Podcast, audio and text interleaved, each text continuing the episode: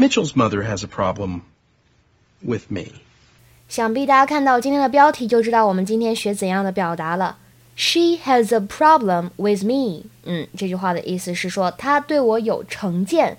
那么英语当中呢，have a problem with somebody or something，意思就是说呢，find something or someone annoying or offensive，就是看某人不爽、不顺眼的意思。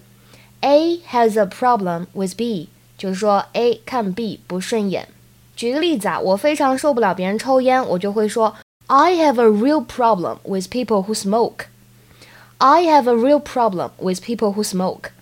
那么其实之前公众号里面呢还教过一个非常类似的表达，叫做 get on one's nerves，刺痛某人的神经。哎，深层意思呢还是说让某人不爽、不开心、不顺眼的意思。比如说刚才那个例句，我们可以换一种方法来表达，叫做 smoking really gets on my nerves。